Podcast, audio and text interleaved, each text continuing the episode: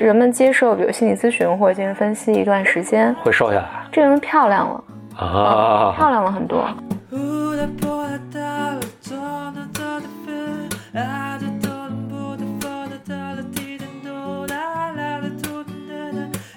Welcome to another episode of Blow your mind，两个人的公路博客。大家好，我是 Bro 风，我是简丽丽。欢迎来到我们女性系列的第六期，嗯 倒数第三期了啊。是的，在开始之前呢，就是因为上周我们休息了一周嘛，呃，然后我没休息哦，我还是播了小本本。我们女性系列休息我们以后是不是就是轮着播呢？就是这周小本本，下周女性。都可以啊。所以上周我也没休息，嗯就是女性系列休息了一周，然后这周中中间呢，其实我还不断的能收到 Bimers 在简历里公众微信号后台的一些留言，嗯，呃，我稍微整理了一下，所以今天我们会讨论一些话题。在讨论之前呢，我们先有一些 Bimers 的推荐，我整理了两个，一个是桑丘科德，嗯，名字很堂吉诃德跟桑丘的对，呃组合，对，桑丘科德，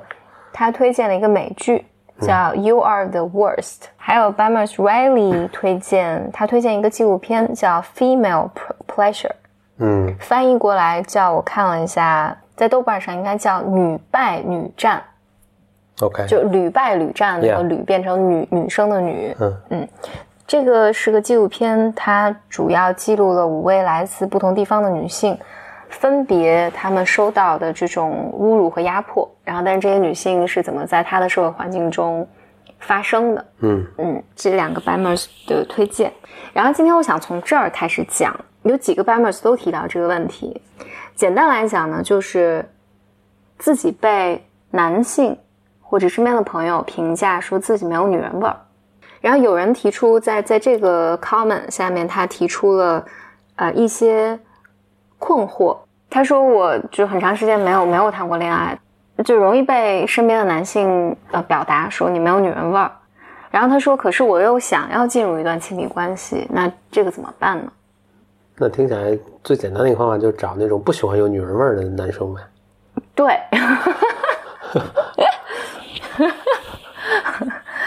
嗯，OK，下一个问题。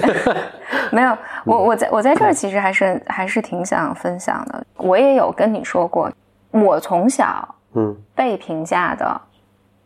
我听过很多个男生会说你像个男孩子，说你像个男孩子。对对对对对。OK，然后我我也有跟你说过，就是你好像是第一个在跟我就是交往比较深入之后没有说过这个话的，OK，嗯因为我完全不觉得你像个男孩。嗯就很一，就是他们是以什么样的标准去？我觉得这后面有几层，一是比如说当，包括他们以前人在评价你的时候，包括这位 Bimer 的时候，首先对方在评说的这个时候，当你用评价的时候，这这已经有一点意思在里面了啊。嗯，就他们这么描述你的时候，就对方是用是贬义吗？还是就你有女人味儿和没有女人味儿，这是不是都是一个中性的一个？评价，描述的，对、嗯我我我是能够体会到这个，就是当你当社会或者是任何人评价一个男生说，比如你女了女气，这就反过来是完全相反的一个、嗯呃嗯。情况，或者你女或者你没有阳刚之气吧，哦叫娘炮，啊，对，嗯，都是挺这个一般都是都会认为是贬义的，好像嗯。很少有有人说，有人会觉得这个是中性的，或者是甚至在表扬，但好像没有，对哦娘娘腔，对对对。对，这这些都是当描述一个男生像女，至少到目社会发展到现在这个阶段，我觉得几乎不论中外，大家都是，呃，当描述一个男孩子说你这个行为就是有点女孩子的气息，似乎都不是褒义，不是出于一个善意的一个什么。嗯嗯直到现在大家稍微会更敏更敏感一些，所以他会说你你你更敏感，对吧？对那就嗯这个听起来更中性，但是反正在相当长时间，包括到现在，我们肯定还没有脱离的这个时代，脱离这个这个时代的惯性吧。就是当你描述一个男生说你女里女是你女气，语气的，这是会是褒义，这个很少啊。嗯当然，就是时代也你也需要要 out of it，对吧？对也需要承认这个多样性。但是，但是反过来，我觉得有趣的是，当你说一个女生我觉得我对这个没有最大的发言权，但我觉得这个稍微会更偏中性一点，不见得都是贬义。我觉得，有没有这个可能性？我我自己觉得这这个里面有极大的层次可以讨论，就比如说什么是女人味儿对，什么是女性，然后说你像个男生的时候是什么意思？嗯嗯，我我能感受到，在我身上有有几个层面，一个是，一个是我觉得我的成长环境里面有一种怎么讲呢，那种过时的女权嗯在影响我的成长过程。有一个概念会叫女孩子可以和男孩子一样，或者女生可以比男生强。这完全没过时啊！现在在西方大行其道的，我我觉得它的过时是一 你怎么种。给扣上了过时的帽子啊？我我觉得这个过时是一种，它不是真的平权，就是你可以做自己，或者你你其实想做什么都可以，你你不需要和一个所谓的男权或者一个假想敌去对抗。嗯但我的成长环境里面是有对抗的这一部分的，所以某种程度上，在这个对抗里面，某种程度上你认同了另一个性别是更好的。嗯嗯，比如说我从小被人评价说你不像个女孩子，嗯你像个男孩子，嗯我是不会觉得被冒犯的。嗯，甚至好像在夸你，对，比如说，嗯，对，但是这个也是一个比较，就是是不是略显病态，就不是那么健康的一个一一个东西。当然你被这么评价，它也不是，就它还是基于一个这种对立的角度来来讲这个事儿的。然后，所以我比如说我从小这个思维方式，我觉得是对。当当然不知道每个人你被评价的时候，或被别人这么描述的时候，你是什么感受了？或者比如我出生的时代，比你出生的时代，就是我我 可能早二十我年了。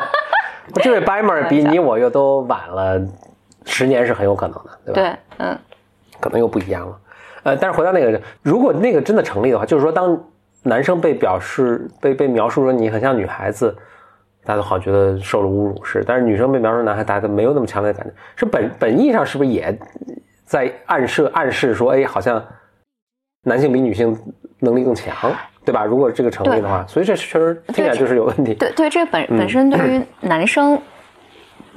对于男生来讲，他也是很不公平的嘛。什么叫女里女气？或者我我我是一个男生，我为什么不能更敏感或者更更妖娆呢？就为什么不呢？嗯，另外的，就我当听到这个的时候，另外的一个感受是，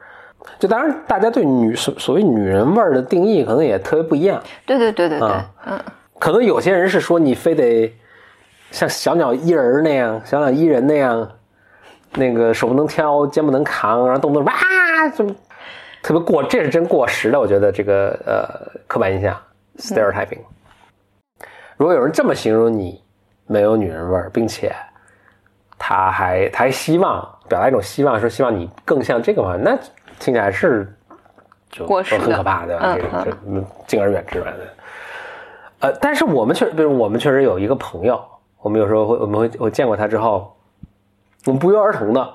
我觉得哇，好有女人哎，好像你也很难描述他的这种味道是什么，因为他也不是那种什么小鸟依人什么的不是那种，比如说文学作或电视作品中那种青春，它并不是那种青春啊，它确实是有一种它独具的魅力，嗯所以这种，因为它你把它描述成女人味儿，它这个里面的这个嗯，它的内涵就太多了啊。但是其实完全是，当你形容她是女人完全是说这个人很有学者的气派气概，或者是他很有 我从来没有觉得一个人有学者的气概是女人味儿。不是，我就是一说啊，就是就是一种赞许的描述，对对对嗯就说我这个人呃很嗯很有书生意气，对吧？那书生气好像也并不是完全是褒义了，但就是说它是就是一种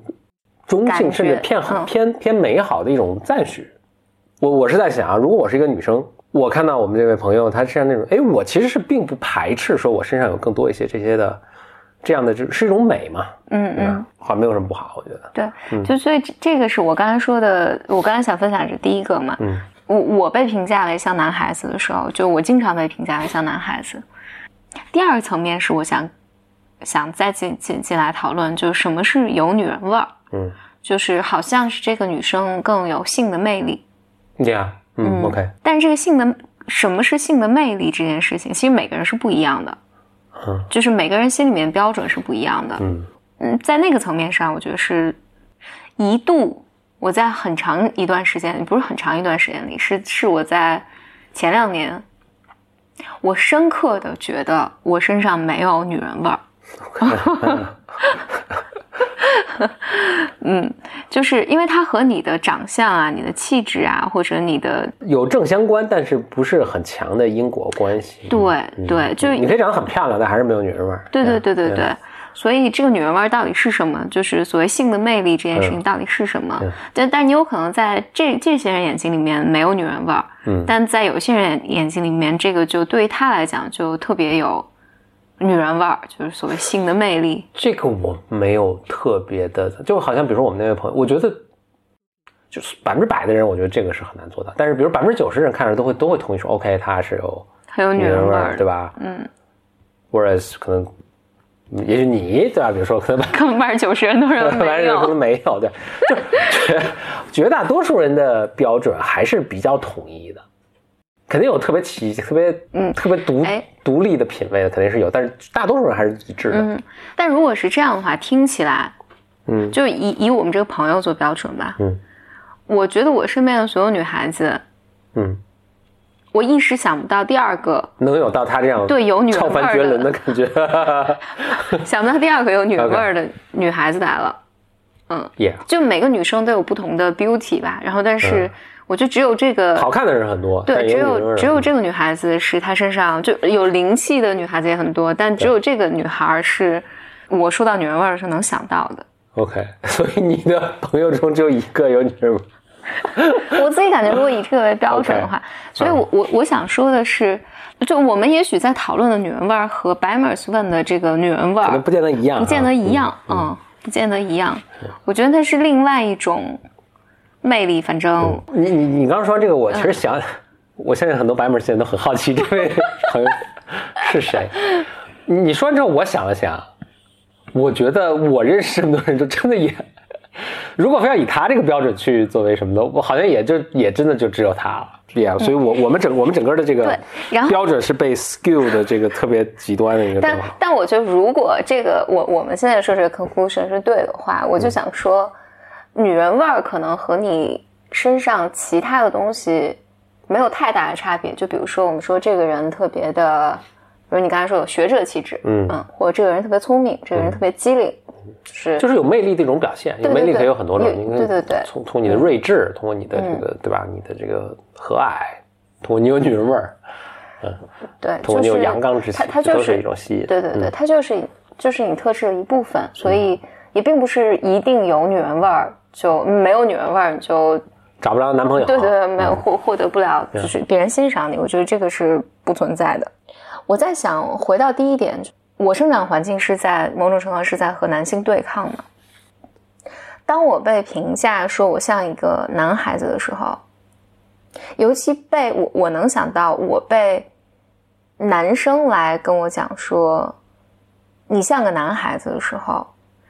不是，首先这个特别奇怪。我觉得我我我觉得我一从来都没向任何一个女生说过你像男孩子。嗯，我觉得这是一个非常不谨慎的做法。就你也不知道，你也许你会冒犯他，或者你会伤害到他，或者你会就他会怎么看这个事这是一个非常，在我看来，这是一个非常危险的陈述。嗯啊，如果比如说他是像男孩子的某个 quality，比如说我觉得你很不拘小节。嗯，比如说，那我就会直接说你不拘小节，我不会说你一定像男生，对，因为你因为你也不知道他对男生的理解是什么，就是我也本来想描述他不拘小节，但是他可能觉得我在说他不注意个人卫生，比如说，就是这个太模糊了，这个我觉得是个非常危险。Why why do you want to do that？我在试图回溯，因为我现在不太记得谁评价过我这些，但是但是很多是是我在高中大学的时候被评价的，所以这个时候是。比如说，我和某一个男生暧昧，或者我们进入到一个就是比如比较 close 的 relationship 里面，就不是恋爱的 relationship。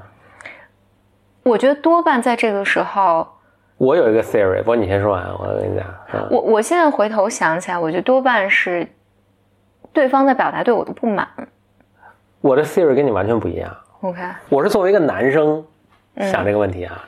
我觉得，尤其你刚才给的那个 context，那那个背景下，就说至少成为很好的朋友，对吧？我觉得啊我我唯一能想象我在任何一个情况下我可能会说这样的话是，我对这个女生有好感。二呢，我们现在应该好像超越，至少在朋友中是非常好的朋友，但是我不太确定我能不能把我们的关系往到下一步去说，所以我说这个话是一种试探。那你为什么不试探说？那就情哎商很低嘛，就试探。所以当你说 “Yeah, great, bro” 什么对吧？我说 OK，那他 she's not interested in me，对吧？他他对我是没有兴趣的。但当你当你反说“才不，谁有女人？是我人家很女人好不好翻白眼。？” 就是因为如果我那我觉得这个这个这个不 work，、OK 但是我觉得如果我我是这个男生的话，我是这么想的，就是他如果对我也就是我们这个 feel 这个感感受是双方的，双嗯就是 reciprocal 的啊，就是你你对我有好感的话，他肯定会借这个机会极度的去证明自己是很女人的。你 see what I mean？就这是一个 very convoluted logic，但是这是 how that's how 这个 teen teenager boys think，OK？、对，我觉得唯一，我觉我我觉得是这种可能。OK，、嗯但我我说说我的感受啊，因为它有不同的 con context。嗯我当时的一个感受，甚至我现在回溯起来，我自己的感觉是有一种，就当当你在继续想的过程，我再补充一下，我其实还比较确认我这个我这个理解理解是对的，因为我是我是男生，OK。OK 我我我其实很希望就是 Bimers，如果尤其是你是男生在听这个的时候，你你跟你呃，我希望你能给简历留言什么，就说说的是对 的，这我就我真觉得我说的是对。但的。但对对，我我这个我我能这个我我就举个例子啊我这个就能理解你的 logic。就像在小学的时候，小男生对小女生表示好感的时候，都是用比如什么揪她头发呀，给她衣服上抹脏手印儿啊，都是用这种方法去，就是这是很令人很难过的一个现实，就是小男生是完全不知道该怎么，就很多大男生也是啊，就完全不知道该怎么表达自己的感受的，这是很悲哀的一个事实。OK，OK，所以就用这种非常呃非常 aw- awkward、非常这个嗯尴尬的这种方式去表达。嗯，那那我说，也许他们是是是这个这个意思啊，嗯但是对于我来讲，我留在我印象里面，他们多半是在形容我的思维方式，I see。像个男生。然后我有印象一个，这个是通过我一个阿姨来来说的，她跟这阿姨表达说，心里面住了一个男生，嗯，不是说我心里有别人啊，就说 就说我的思维方式更像个男生。嗯，当然我确信我有很多女生的这种特质啊什么的，但是当他这么表达的时候，我觉得是有一种我我自己觉得在有一种层面上来讲，第一好像我不应该有男生的思维方式，第二呢就是他非常减损我的女人味儿，我觉得这个是我带给我的感受。就是这所有的评价里面，我我没有觉得，但是一方面我，我刚才说就我的成长环境，我我会觉得，哎，这好像对于我来讲不是个，我不我不被冒犯，然后甚至我觉得，哎，这好像是对我是一个保养，在我更年轻的时候这么觉得，但是它确实是没有女人味儿嘛，就我我会觉得我做错了一些什么事儿，嗯、就身上没有女人味儿，或没有女性化思维，或者就不管它指的是什么，会我会我会有这个感觉，好像自己做错了一些什么。然后回到就是女人，所谓我们刚才说那个性性魅力这件事情上，因为好多 Bamers 还在就是好几个人写信来问了另外一个问题，就是在关系里面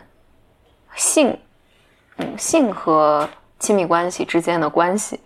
嗯哇，一起还有一个是那个有一个有一个 Bamer 问怎么减肥，我觉得他们都是一致的，虽然听起来有点零散。嗯，一致的怎讲？一致的就是我觉得，所谓你的个人特质，就刚刚我们说，你能不能散发出性的魅力来，或者呃，是不是一个有魅力的女性或男性？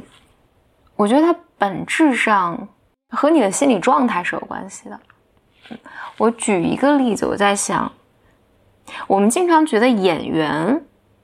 更容易是让你觉得他更有性的魅力或性吸引力。OK，就不只是她漂亮，或者甚至我们看一个演员的时候，也不是不只是她漂亮不漂亮这件事情，而是她有丰富的情感，而且她能够通过她的肢体或者她的敏感性表达出来。我觉得这个是特别有魅力的。但是普通人，普通人就容易，比如说紧张，因为你没有那么多的机会只这么来做，就是你就啊、容易显得谨慎、谨小慎微，或者你不知道怎么做，或者你的肢体动作没有那么丰富，就好像从从从从外面来看的话，你就会觉得，哎，普通人好像就没有演员更有魅力。但我觉得本质上，当然一方面是演员的训练，但另外一方面，我也觉得他是，他是一个人，你是否允许自己有魅力是有关系的。嗯，我我脑袋想到一个例子，比如说那个英国那个查尔斯王子，就他前妻是戴戴安娜王妃嘛，嗯，但是他的那个现任的妻子是叫什么来着？反正他出了那么档，但是他的事儿大家都知道，嗯名字其实叫不出来啊。对，我自己觉得，就戴戴安娜嘛，王菲给我的感觉，如果按照就不真的了解她，但就看这种影像记录，我不会评价她是有性吸引力的，就是我不我不会评价她是个有女人味儿的一个女性。嗯哎，我在这一点上，很多人应该是跟你不一样同，不赞同你的观点啊。那就是我们 bar 实在太高了。嗯我自己觉得她很漂亮，很美，但是她抑郁，就反反正给我的感觉不是一个有女人味儿的那个感觉。但是查尔斯的现任的那个太太，好像最近又离婚了还是什么的，我忘了，就八卦我不不太确定。我以前看就一些零星的那个报道里面，大家经常写她说说那个人是一个特别有感染力的一个女性。然后大家跟她在一起，她也没有那么漂亮，没有没有没有戴安娜漂亮，但是说人们跟他在一起的时候都特别放松，特别自在，特别大声的笑，这个和一个人的心理状态是有很大的关系的。所以这个和我想说的那个减肥是有关系的。除去所有的生理因素，精神分析里面有一些神叨叨的一些理论，里面会会觉得你是否允许自己瘦下来，和很多，就比如说你是否允许自己性成熟，就除去你身体上的性成熟以外，你是否允许自己啊、我们之前讲过享受，或你是否允许自己成熟，是有很大的关系的。嗯就回到戴安娜那个，嗯她不是女女人味儿的一个东西，就是她身上有有一种魅力，但是我比如我跟她在一起很舒服，然后我会，而且我不会把她归类为女人味儿，就是她身上是那种让我很舒服的东西，就是包括我们在择偶或者选择交往的异性的时候，可能女人味儿是，就如果你是男生再找一个女生的话，女人味儿是其中因素之一，然后可能可能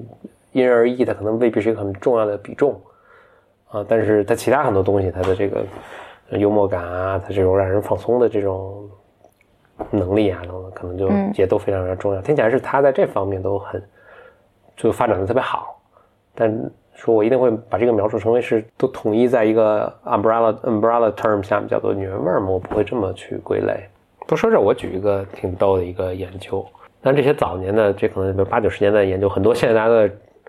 在重复它，很多有很多都不能够重重新复制，所以这大家都反正姑妄听之。但是研究在咱反过说男性，说在不同社会中，女性对男性的，咱们这是一个所谓更笼统的阳刚之气啊，就是女性对男性的审美啊是发现很不一样的。他发现，在那种社会更发达，所以主要是经济发达了，当然可能整个社会制度啊什么更发达一些的社会，尤其社会的保障制度更发达一些的情况下呢，女性对男性的审美就更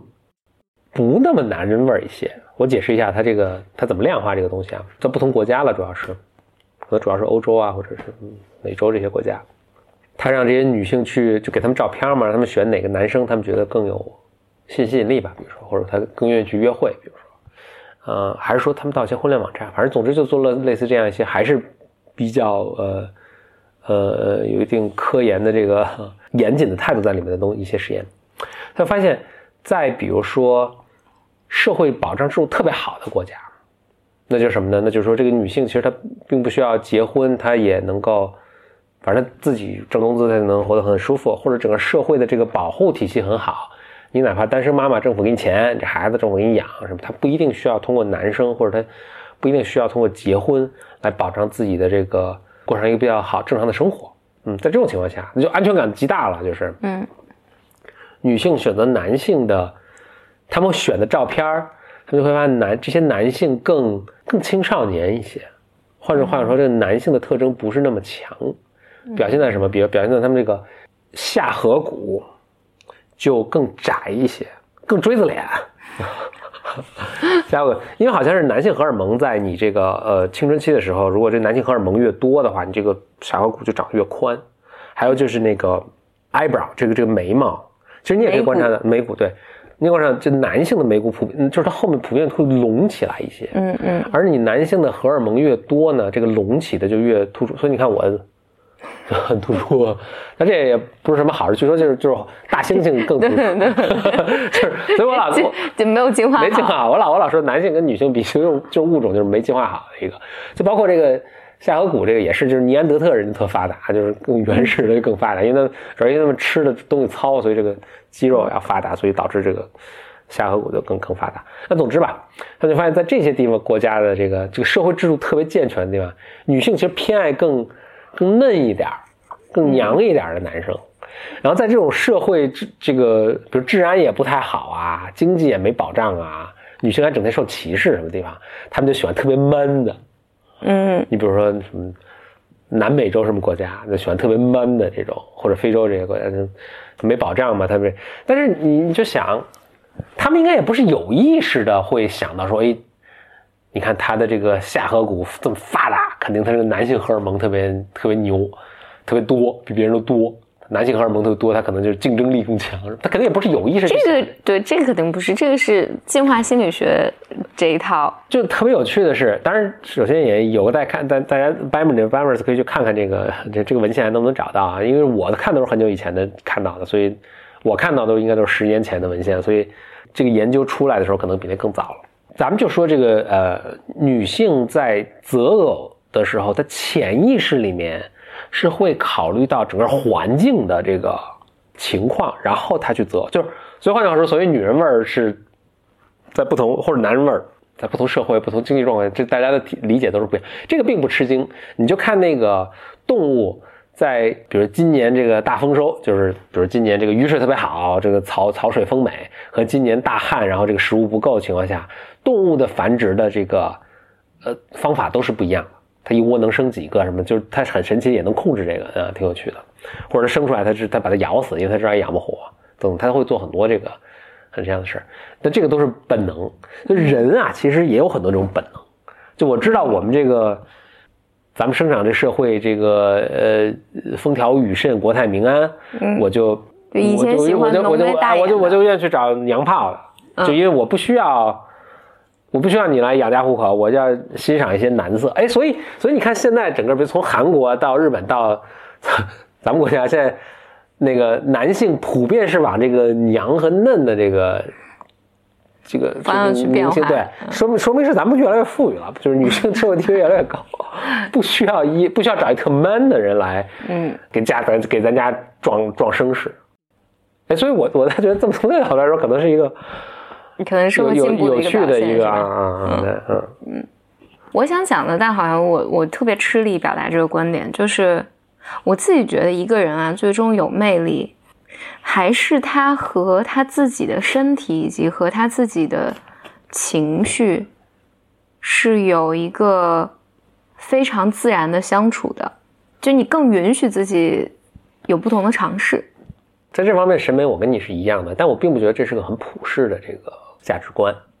你就看我们现在，比如说当红的明星啊什么，就是我们偶尔能看到，其实是这个人很舒服的，在他的，但他其实并不红。那你真看当红的呢，我觉得并不一定能能符合。或者我们现在比如说在推的网红啊，或者你你能看到，就有些还挺，在他那个社会阶层就已经很很很就很好了，反正。但你看到他们带出自己选择嘛？但我现在他他嗯不管是男是女，他到那个他其实可选择的很多，但是他最终选择一个你哎什么，就是你得 make 这个 allowance，就是允许这种可能性吧，就是你相对健康的时候，你会选喜欢那样健康的人，他自己也很说自己整个，但是很多人是就很遗憾的，也是这不是每个人都很健康，他总有自己的缺陷。当他有自己缺陷的时候，他就正好让他找到一个能填补那个缺陷的一个人。对对对，对 Yeah, speaking only for yourself。嗯，OK，我我我我再举一个例子，就是那个 Natalie Portman，嗯。演过一个电影嗯。叫什么天鹅，你记得那个黑天鹅。黑天鹅，嗯。对，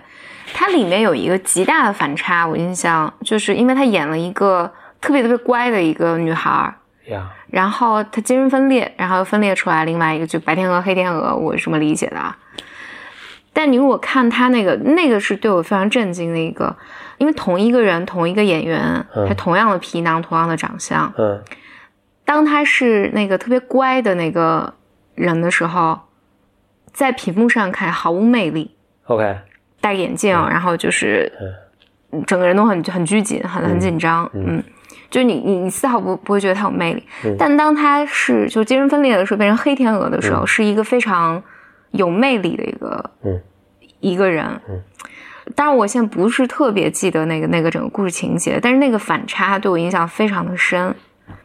你说这个时候想起我以前应该也在 BOM 讲过的一个，就我小时候看的一个日本动画片叫《天鹅湖》。你说天鹅，我想起嗯。那里面有两个女孩子，一个是魔鬼的女儿，叫什么？嗯，对，啊啊 Adele 吧，然后然后还有一个是呃公主叫 Ojeto，然后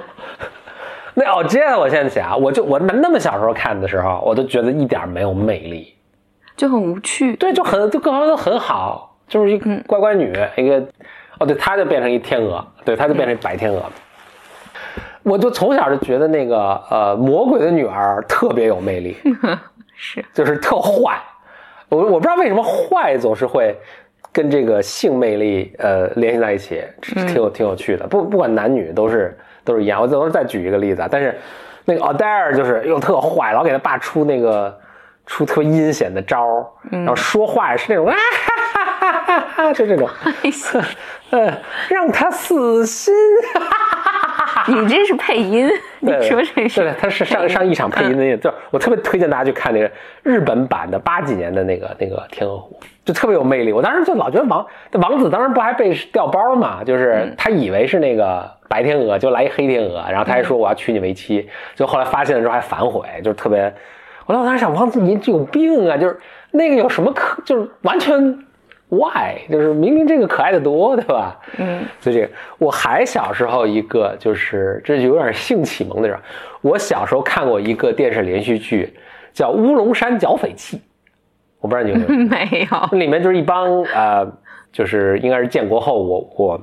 人民解放军是有各种余匪嘛，这个嗯在各个山区里啊什么的，就我我人民解放军去剿匪，里面有一个女女生，我现在都觉得特别，就是我现在回想起来都觉得特别有性魅力的，这个叫四姑娘，她应该是一个落了草的国民党特务，嗯，嗯。什么叫落了草？就是呃，就是跟跟他们官方失联，然后啊。他就自己变成草寇的一个。嗯。我的印象是啊，但我就觉得哎很有魅力，嗯，可能因为他是坏人，很很有，所以就觉得很有魅力。我我。我我我是这么觉得的，就是你如果看到那个 Portman 那那那个、那个电影里面，呃，那个也是有点像，对吧？就是他那个那个黑天鹅是有点亦正亦邪的那种感觉，对，啊嗯。啊，，就是因为当你是黑天鹅的时候，你你不是那个无聊的乖乖女，你更成熟。嗯，我说的更成熟，就是你有坏的部分，有好的部分，嗯然后你承认自己的欲望，啊、你也能表达你自己的欲望，嗯表达自己的需求。我觉得人在这种状态下的时候，你可以乖，也可以坏，你可以去要东西，然后你也可以为自己去争取。我觉得这个就他，你你不是正确的一个形象，嗯，就更有魅力一些。那样，某种程度上，那个乖乖女的形象，其实是一个没有性成熟的形象。对，嗯。嗯，然后但比较可惜了，我觉得整个亚洲文化，我其实对于女性的要求是你是一个乖乖女，嗯。呃，你是要服从的，你不能有自己的需求，你不能提自己的要求，等等等等，所以你就会人就容易女性就容易被卡在一个，她很好，他很正确，但是他很无趣，他没有什么自己的乐趣，也没有什么自己的愿望。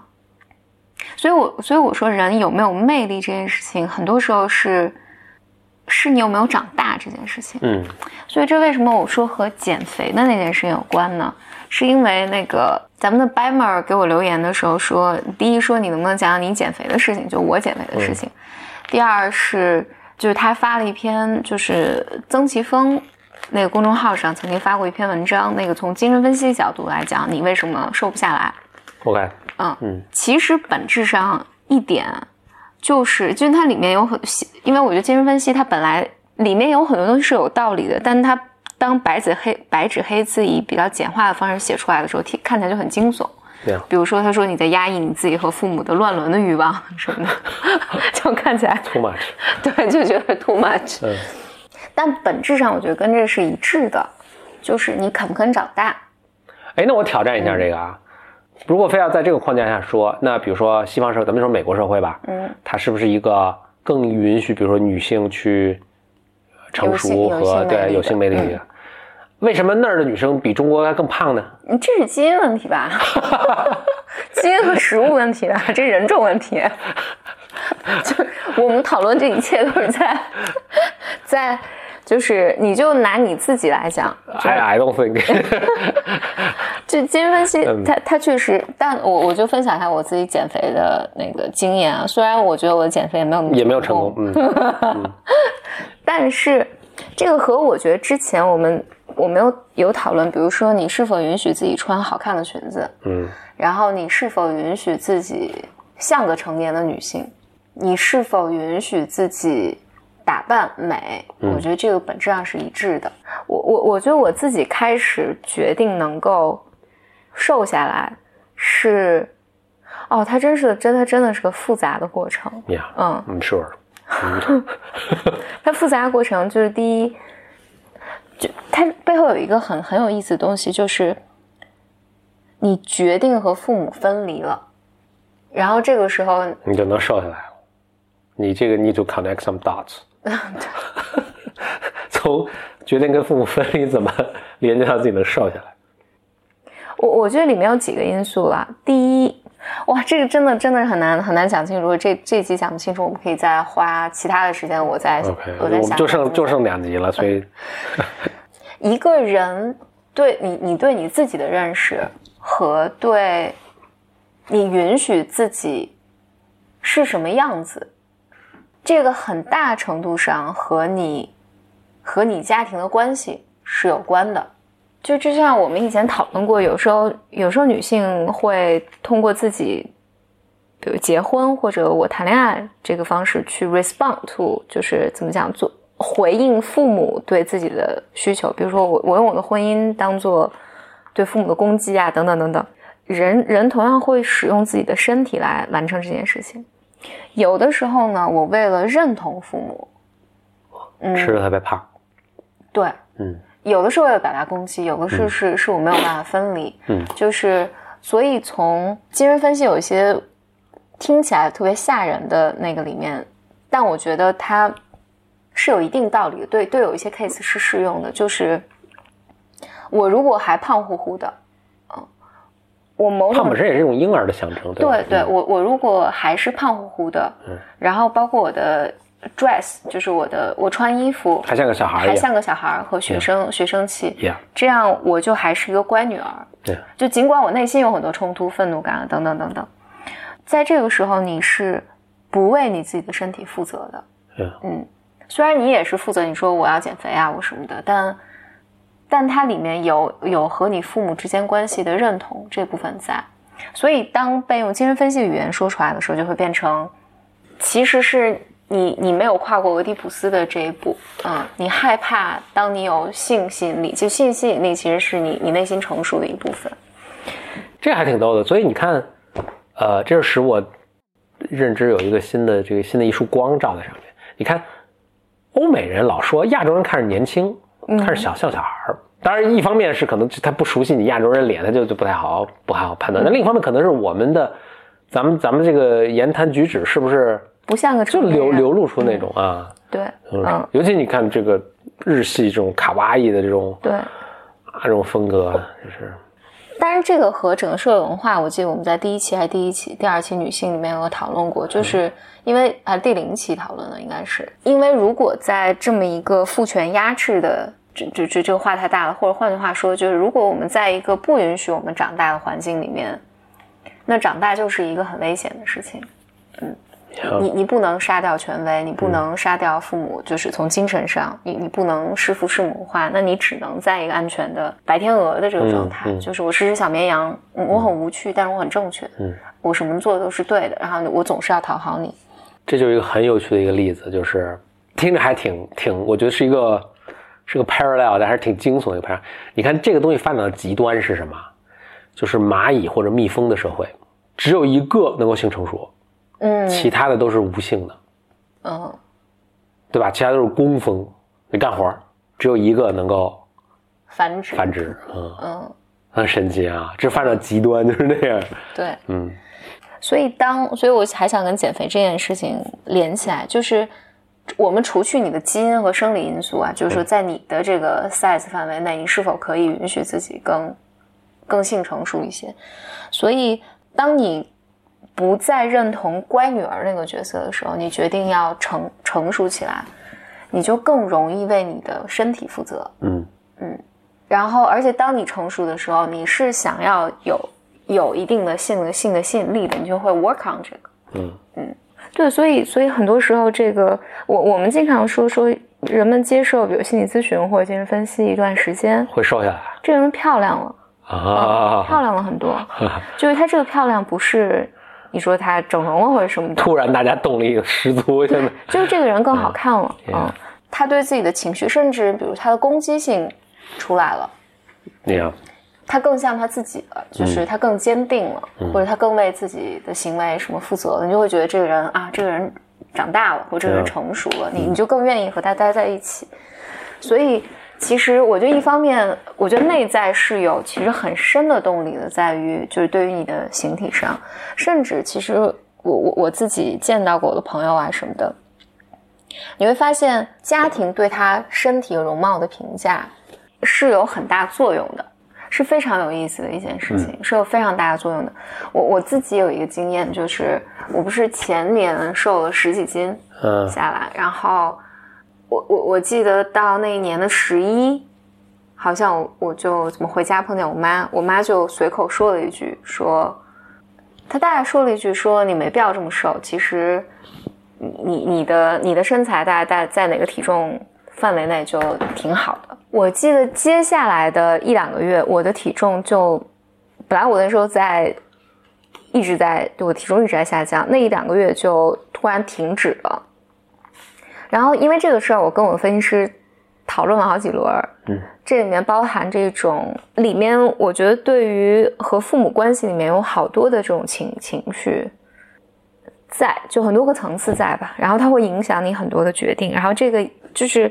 是个非常非常有意思的东西。但抛去这块不说呢，我觉得还有一个关于减肥上，有一个很很想讲的一个分享，就是除此之外更浅的一个层次上。就我以前是不相信减肥这件事情能 work，因为我总觉得减肥是件很困难的事情。我总觉得一个人瘦下来是要付出巨大的痛苦和精力。嗯。但事实上不是，事实上我我后来就做了一些那个 research，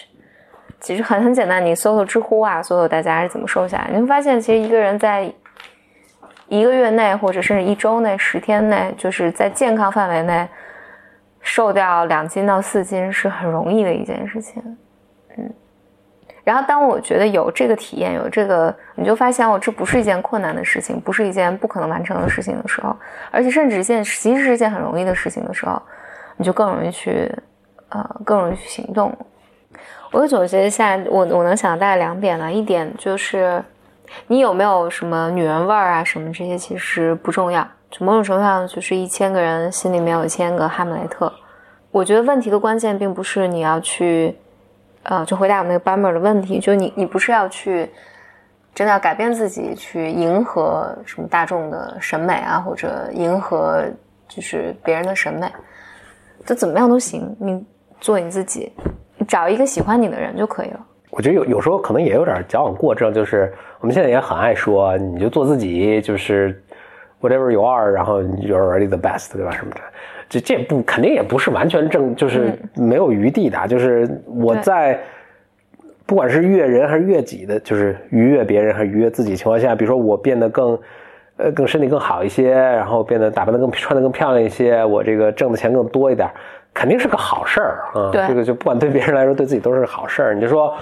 我就这个样子，那就是天下必然有人会喜欢我，没比真的。但是就是，就我们现在都好像都不愿意去跟别人说你可以 improve yourself，但是 obviously，everybody can。就是如果你 improve yourself 呢，也许你 options 更多，对吧？那挺好。但或或者换句话说，就是你要 improve 自己，不一定是你的目标，不一定是有女人味儿。嗯嗯，对，那个当然是。对你，你可能是让自己变得更好，变得更开心，或者变得更 sensitive，都都有可能。就是你 work on 的目标不一定是要女人味儿这件事情。然后第二就是关于你是不是有魅力这件事情，或者性的魅力这件事情，或者不是性的魅力，就是你你整个人是否有魅力这件事情，其实和你。就还是和一个个体内在的心理成熟是有关系的。你是不是允许自己？我们以前讲，是不是允许自己享受？你是不是允许自己有欲望，或承认自己的欲望？嗯，我觉得这些都是有本质上的关系的。所以本质上还是一个心理独立的过程。其实，当你独立，你开始为自己的各种情绪、行为负责，这个人就是更有趣、更有魅力，而不是一个特别精致的洋娃娃吧。嗯，女性系列第六期了，嗯，还有这期结束之后呢，还有两期，就大结局、大结局 season season 结束啊，season 结束时候会发生什么呢？大家就这个拭目以待。也谢谢各位 Bimers 的这个持续的收听，然后肯定大家应该也是在微博啊、朋友圈都持续的在转发，那我们的这个排名居高不下，所以。很希望，呃，你喜欢这个内容呢，也把它推荐给，呃，你觉得同样会从中获取到一些东西的，亲朋好友。嗯。嗯好那谢谢收听本期节目我们下次再见。拜。